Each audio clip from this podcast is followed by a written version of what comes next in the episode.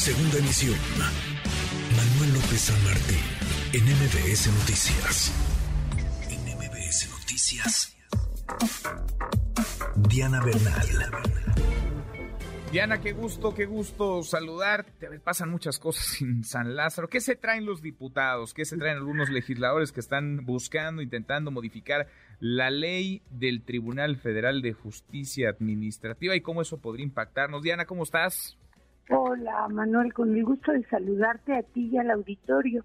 Y sí, fíjate que mientras ahorita todos están enfocados en algo que desde luego es muy importante, como tú lo has manifestado y comunicado, que es la reforma electoral, tanto constitucional como el famoso Plan B que nadie conoce, pues hay otras iniciativas que el titular del Ejecutivo, el presidente, ha enviado a San Lázaro y que van dentro un poco de esta intención de que los órganos autónomos no están cumpliendo con su función y que deben ser rediseñados.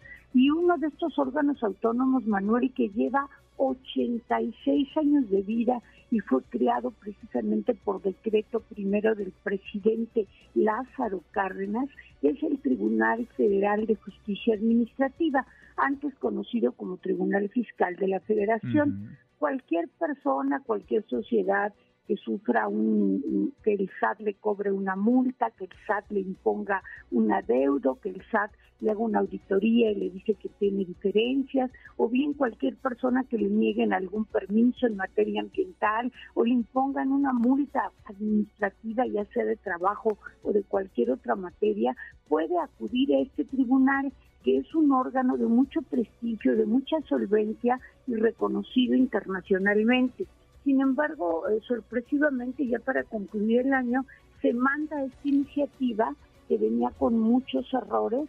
Se ve ayer en Comisiones Unidas de Justicia y de Transparencia y eh, al parecer se va a votar mañana en, el Pleno después de acabarse de ver por comisiones. ¿Qué, ¿Qué es lo malo de esta iniciativa? Lo malo de esta iniciativa es que facilita el procedimiento para designar magistrados. Actualmente, Manuel, hay más de 83 vacantes, porque en todo lo que va del sexenio el presidente no ha propuesto a nadie.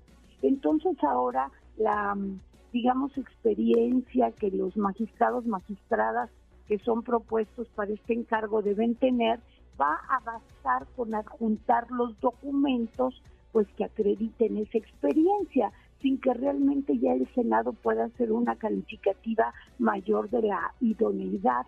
Va a haber comparecencias, pero la experiencia se acredita con lo que mande el Ejecutivo. Y además, como hay ahorita 83 vacantes, pues el presidente López Obrador va a poder nombrar más de la mitad de los magistrados de este tribunal que precisamente, entre otras cosas, defiende al contribuyente contra el SAT y además hay un artículo transitorio claramente inconstitucional que dice que todos los magistrados que actualmente estén ocupando algún encargo en salas ordinarias, o sea, no en sala superior, en cuanto terminen su periodo, pues se les dirá adiós no podrán ser propuestos como la ley lo prevé para un segundo periodo. Entonces sí, considero yo, en mi opinión, que es un intervencionismo a un tribunal que está funcionando muy bien y me sorprende mucho que el PAN esté a favor también de esta propuesta y vaya a ir con Morena a votarla.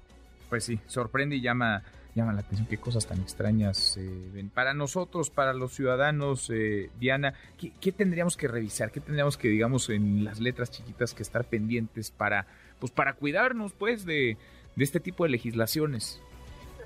Manuel, una de las garantías o derechos humanos más indispensables de cada ciudadana y ciudadano que nos escucha es poder tener acceso a un tribunal imparcial independiente, como decía el propio Juárez, que todo aquel, o Morelos, que todo aquel que se queje tenga un tribunal que lo escuche y le haga justicia.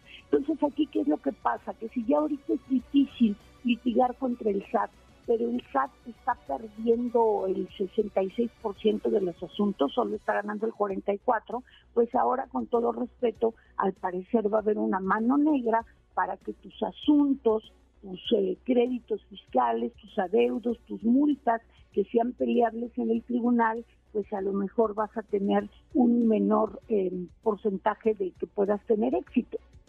No se teme que haya una afectación a la imparcialidad del tribunal.